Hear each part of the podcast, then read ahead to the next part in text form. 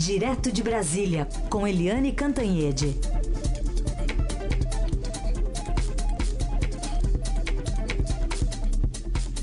Oi, Eliane, bom dia.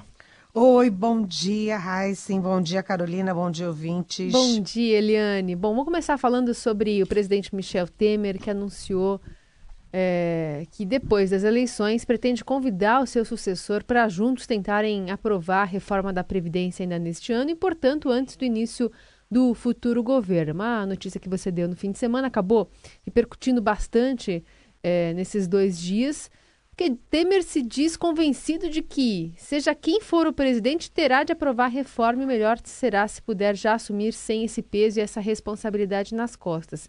Agora, há clima, Eliane? Pois é, eu conversei na sexta-feira longamente com o presidente Michel Temer e uh, ele falou isso, que qualquer um que seja eleito uh, em outubro vai ter que fazer uma reforma da Previdência. Qualquer que seja, esquerda, direita, centro, não, não importa, porque as contas públicas estão, enfim, como a gente sabe, assim, vamos dizer, estouradas, né? E o presidente se dispôs a usar o final do seu governo, os três últimos meses, né, é, outubro, novembro e dezembro, para fazer um esforço e aprovar a reforma da Previdência. Como? Ele disse o seguinte: que os deputados não têm segundo turno. Então, já no dia 7 de outubro, os deputados é, são eleitos ou não são eleitos e aí eles voltam para Brasília já sem o peso da eleição, sem estar tá aí em campanha, preocupados em campanha, em voto e tal.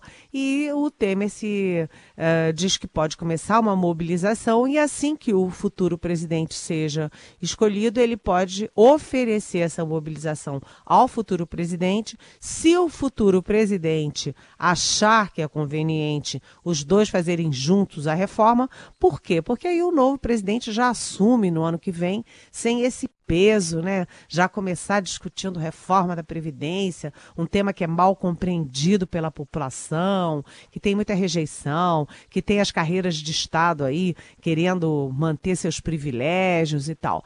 É, ele propõe, agora você me pergunta se tem viabilidade. É complexo, né? Depende de quem será o futuro presidente, depende dos deputados realmente voltarem para Brasília é, com esse gás todo, mas a ideia é razoável, porque já é, tira essa tensão do início do próximo governo. A ideia é boa, resta saber se os adversários, digamos assim, ou seja, se o futuro presidente e se os deputados e senadores vão topar isso. Agora, uh, o Temer me pareceu muito firme nessa ideia. Vamos ver. Ah, tem duas, dois obstáculos. É, além de ter a questão de quórum no Congresso, né, é, também tem a questão da, da intervenção no Rio de Janeiro. E o presidente disse o seguinte: que se for necessário, que se houver um acordo nesse sentido, ele pode suspender a intervenção no Rio para poder aprovar a reforma, poder aprovar as emendas constitucionais necessárias para a reforma da Previdência. Tudo isso são ideias do atual presidente, mas a serem combinadas com o futuro presidente. Provavelmente com o adversário, talvez, né? Vamos ver como é que vai ser. e depois os deputados voltando, né? Os eleitos, porque vai ter gente que não vai se reeleger, né? Vamos ver o que, que vai acontecer. Mas aí eles vão cumprir o mandato até o fim, né? Com que espírito. Aí eles cumprem até uma data, eles é. ficam é. até 31 de dezembro. Com né? que espírito não se sabe, mas vamos ver. Eliane, e ainda as revelações da semana passada, né, que envolveram o ex-presidente Geisel, uh, em relatório da CIA. Uh, como é que você vê a reação aí do presidente Temer e também do ministro da Segurança Pública, Raul Juman, que já foi ministro da Defesa? Olha, todo mundo tentou falar com o presidente Temer sobre a questão do, do Geisel, né? Só é, rememorando rapidamente, uh, há um relatório da CIA dizendo que o Geisel fez uma reunião assim que foi eleito com outros generais de quatro estrelas e, e esses generais pediram autorização para continuar executando é, opositores do regime. E aí o Geisel pediu uns dias para pensar, depois voltou e deu autorização, mas com a ressalva: só os subversivos mais perigosos.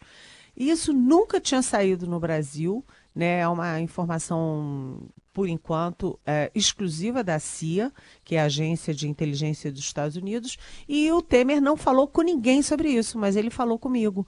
E ele falou o seguinte: que, primeiro, a CIA é um órgão estrangeiro. Essa informação não é uma informação de dentro do Brasil, é uma informação de um órgão estrangeiro e que tudo que sai na CIA não é necessariamente é, verdade ou não é uma verdade absoluta. Então ele botou assim um ponto de interrogação sobre a veracidade dessa informação. Além disso, ele lembrou que o Geisel era um homem que se esforçava pela abertura política e uh, ele disse que é como delação premiada. Ele até disse assim, nesses momentos de delação premiada aqui no Brasil, de diz que diz que todo mundo acusa todo mundo, é preciso ter cuidado. E é como delação premiada. É, tem lá na CIA, mas é preciso que haja provas, testemunhos, depoimentos, alguma coisa é, dentro do Brasil comprovando essa informação que foi para a CIA. Ou seja, o Temer botou assim uma espécie de panos quentes na informação e enquanto o ministro da Segurança, o Raul Jungmann, que foi ministro da Defesa, que tem bom acesso na área militar, também botava panos quentes, ou seja, o governo é, não quis, é, o governo entrou numa linha de defesa das Forças Armadas. E isso está um tiroteio nas redes sociais, porque uns querem sangue, os outros querem é, sangue de um lado ou sangue de outro. A minha coluna de ontem no Estadão foi uma coluna equilibrada, dizendo o seguinte: olha, é, vamos com calma, né? É, essas coisas, primeiro, não é porque a agência escreveu que a gente banca na, na linha ali do Temer. E segundo, é, é preciso saber como isso foi feito, por que foi feito, em que circunstância foi feito, se for feito. É tudo, tudo hoje vira uma guerra na internet. A gente tem que olhar com, é, com mais é, tranquilidade. Agora concordo com Pedro Dalari, né, que foi o último presidente da comissão é, da Anistia, a comissão aí dos direitos humanos, e que, que é preciso retomar essa discussão no Brasil e uh, discutir onde estão os desaparecidos e buscar tudo que tem de informação oficial no Brasil, porque nunca sai informação oficial das Forças Armadas sobre desaparecimentos e torturas. Continuamos com o Jornal Dourado desta segunda-feira, agora com a participação em comentários da Eliane Cantanhede. Falar sobre o noticiário econômico. O mercado financeiro reduziu suas projeções para o produto interno bruto em 2018. A expectativa de alta para o PIB este ano foi de 2,70% para 2,51 agora no relatório de mercado Focus divulgado nesta segunda-feira. Há quatro semanas a estimativa era de crescimento de 2,76. Para 2019, o mercado manteve a previsão de alta de PIB de 3%, mesmo patamar de quatro semanas atrás.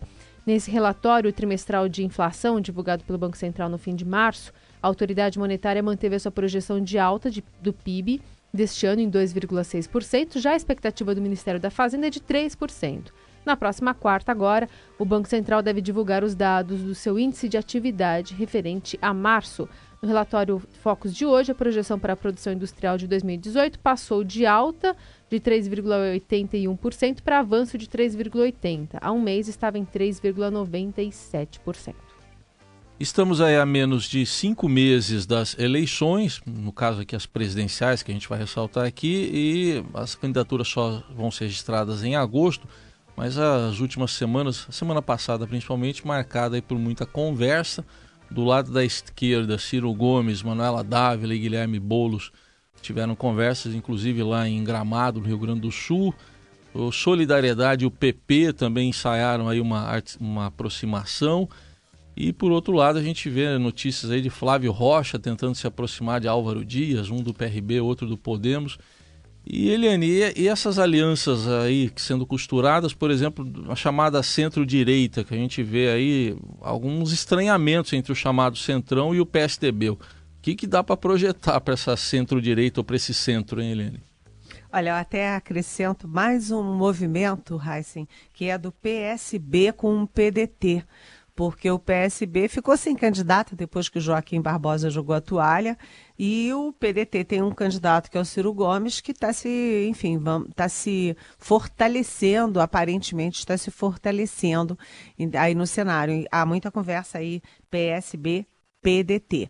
Agora, do, no caso específico que você me pergunta, das, do, do Centrão, o Centrão é o PP, o DEM, o PRB, o Solidariedade, e tem aí também por fora o PTB e o PR.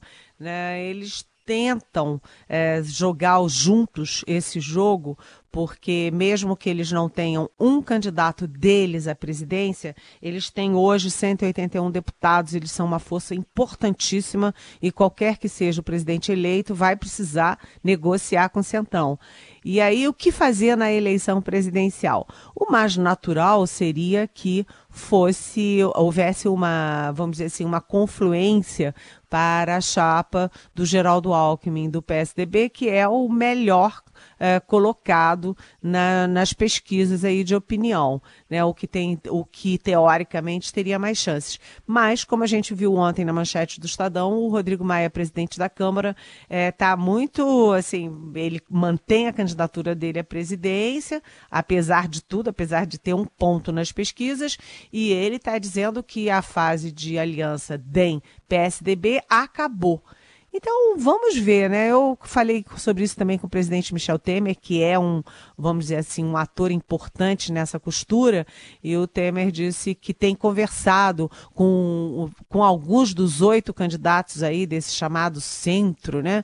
e que está achando muito difícil é, um ceder a favor do outro, que está sendo muito difícil essa costura. Mas o que todo mundo concorda aí a um ponto em comum é que qualquer coisa tem que ser decidida lá por final de junho e início de julho. Antes de julho, não vai ter ninguém abrindo mão de candidatura a favor de outro, não. Muito bem, 9 horas 16 minutos. Na noticiário internacional, milhares de pessoas participam de uma manifestação nesta segunda-feira na fronteira entre a faixa de Gaza e Israel. Ao menos 16 palestinos morreram após tropas israelenses abrirem fogo contra o ato que protestava contra a mudança da embaixada americana para Jerusalém. Segundo as autoridades palestinas, outras 500 pessoas ficaram feridas, sendo 200 por tiros de armas de fogo. Não há informações sobre vítimas israelenses. Além da transferência da embaixada para Jerusalém, que aconteceu, que acontece, na verdade, nesta segunda, os atos também criticam o aniversário de 70 anos da fundação de Israel, que ocorre nesta terça. Desde o fim de março, os palestinos iniciaram uma onda de protestos semanais contra a data, que já deixou 61 mortos, incluindo as vítimas desta segunda-feira. Um ato final deve acontecer na terça, mesmo dia em que os israelenses devem comemorar, portanto, a fundação do seu país. E olha que os números estão crescendo assim a cada instante. A gente começou o jornal com dois mortos falando aqui agora vem aumentando a cada instante.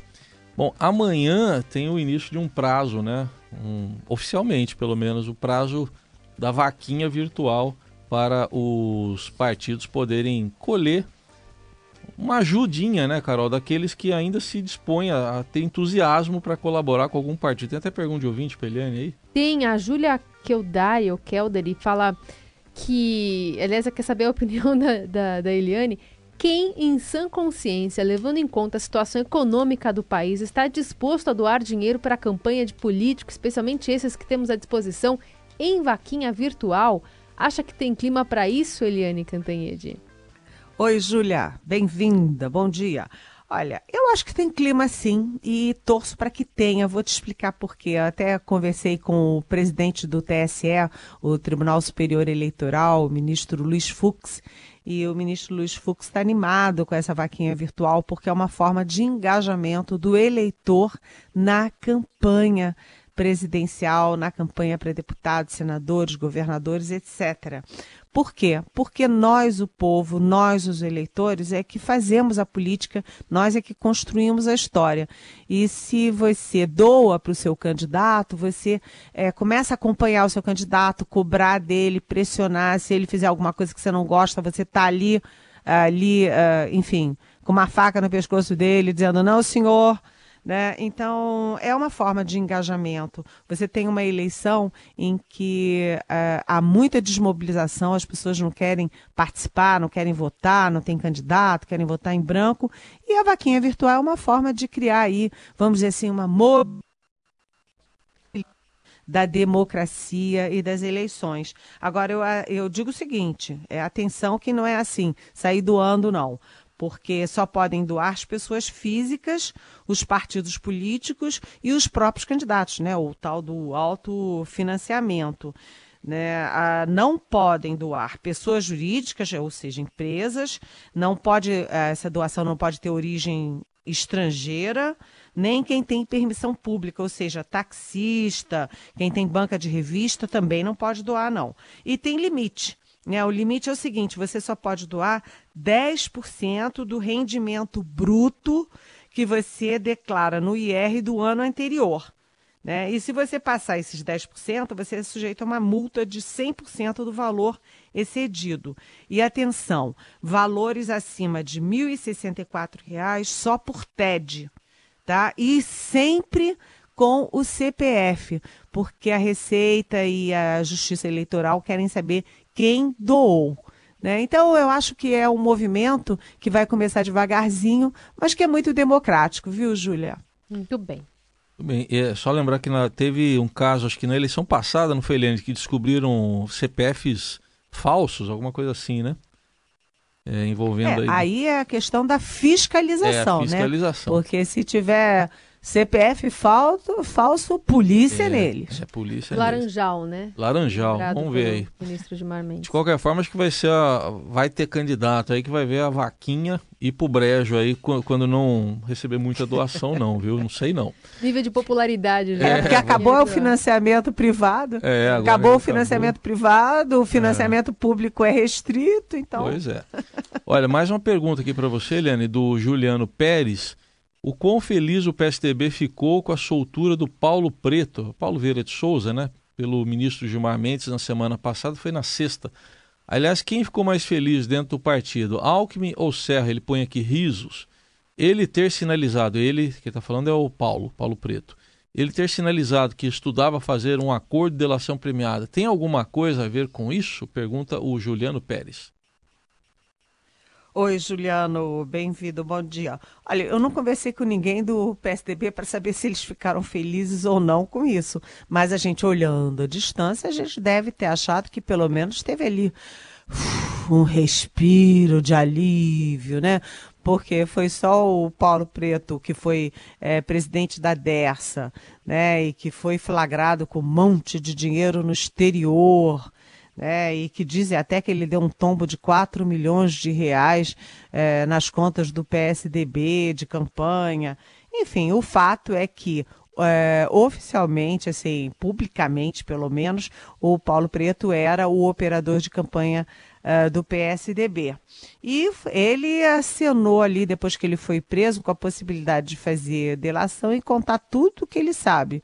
E aí, de repente, quando estava esse vai fazer delação, não vai fazer delação, o ministro Gilmar Mendes, do Supremo Tribunal Federal, deu uma liminar e soltou o Paulo Preto. Claro que nós, os leigos, ficamos com uma pulga atrás da orelha. Por que, que ele soltou? Eu não li o despacho do ministro Gilmar Mendes para saber quais são as alegações dele, mas que nas redes sociais todo mundo achou que, primeiro, foi muito esquisito soltar o Paulo Preto, e segundo, que os tucanos estão soltando fogos e fazendo tim-tim aí comemorando, isso é verdade, até porque é, o Paulo Preto foi um homem-chave nos governos do José Serra, é, senador. É, do aí ele tem uma ligação forte e foi apresentado ao Serra, inclusive, pelo Aloysio Nunes, que é senador e ocupa o cargo de chanceler é, do presidente Michel Temer, e ele pode saber muita coisa também do governo do Geraldo Alckmin, que é candidato à presidência da República, pelo menos pré-candidato, e que não quer marola nesse momento. Ou seja, o Paulo Preto fica assim, uma espada de Damocles na cabeça dos tucanos e das candidaturas tucanos, e o Gilmar Mendes toma essa decisão, assim, meio surpreendente, até mesmo em setores do meio jurídico. Ô, Helene, só um lembrete que eu estava uh, recentemente aqui, uh, eu estava lembrando aqui, uh, na época da ampliação da marginal aqui do Tietê, a gente ligava até para secretário de transporte, não, a gente não dá entrevista, era o Paulo Preto, era sempre o Paulo Vieira de Souza que dava entrevista sobre esse assunto. Então você vê a influência, a ponto pois dele é, né? superar um secretário de Estado para dar entrevista e não um secretário para falar. Pois é, pois é. Ele era um muito importante, muito dinheiro que ele tem no exterior, né? Esse, ele tem que explicar de onde veio esse dinheiro. É. Última pergunta aqui da Cláudia Afonso. Qual a leitura política que Eliane faz da homenagem do governador Márcio França a policial que atirou em um bandido que anunciou um assalto na frente da escola da filha? Ixi, essa é uma pergunta super complicada, super difícil, né? Eu vi as imagens, vi assim umas três, quatro vezes as imagens, não sei se vocês viram. Você viu, Raíssa vi, Carolina? Vi, vi, é chocante, é chocante. Foi chocante mesmo. É, o, o bandido chega com uma arma em punho, tem um monte de criança em volta, né? E aí, de repente, a policial passa e pá, pá, dá um tiro nele uh, e aparece ele deitado no chão e depois, a caminho do hospital, ele morreu. É, as redes sociais estão aí aplaudindo o governador por ter feito a homenagem, aplaudindo a policial por ter matado o bandido na frente das crianças. Eu não sei, eu, eu, eu fiquei muito em dúvida sobre isso, porque eu tenho medo de ser uma. Como o povo está cansado de assalto, de bandido, de morte, de bala perdida, eu tenho medo de essa homenagem e essa ação é, passarem assim: ô polícia, sai matando. Eu tenho muito medo, porque o sai matando, ele é barbárie, ele significa o seguinte: que a gente, os homens de bem e a polícia entram no mesmo mundo do bandido que mata por matar, que mata por causa de um celular ou de uma carteira ou de um tênis. Então, é, tem que ter cuidado com a mensagem pública que isso passa, né? A homenagem a uma policial que estava de folga, tira sua arma e mata um bandido na frente das crianças e na frente da escola. Muito bem. 9h26. O caminho do bem. A boa do dia. A boa do dia. Caminho do bem.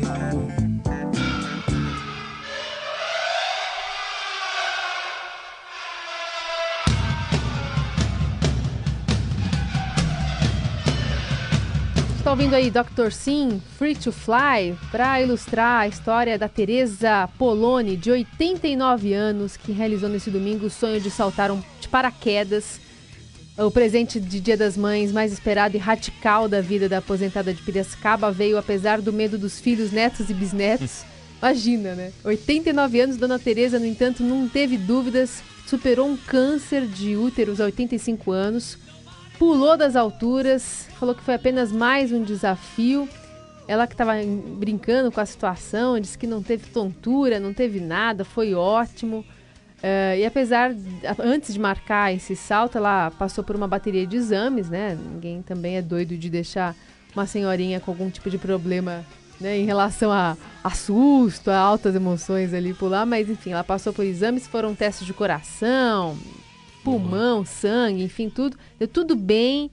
E aí ela pulou de paraquedas realizando esse sonho depois de vencer um câncer aos 89 anos. Ela que tem 10 netos 10 filhos, 18 netos, 22 bisnetos e uma tataraneta bebê Meu Deus. que ainda não conhece. E, enfim, vai conhecer, porque ela pulou e ficou muito feliz, comemorando o Dia das Mães nas alturas, viu, boa, Eliane? Boa. Quem, quem, quem, quem gostaria aí? Você pularia? Eu? É. Eu, você sabe que eu adoro avião, né? Eu adoro avião, adoro. Eu gosto de de, de voar, eu gosto de saber, eu gosto de me informar sobre avião, adoro altura e eu adoraria pular de paraquedas, mas ainda não tive coragem. Acho que vou esperar até os 89. Ah, viu? bom, quem sabe, né? Tem que ser no Dia das Mães para ficar mais ser. emocionante. Tá bom, Eliane. Então vai treinando aí, vai, vai pensando. É. Tchau, até amanhã. Mas até parabéns para dona Tereza, é, viu? Foi bem. Beijão. Foi bem. Tchau.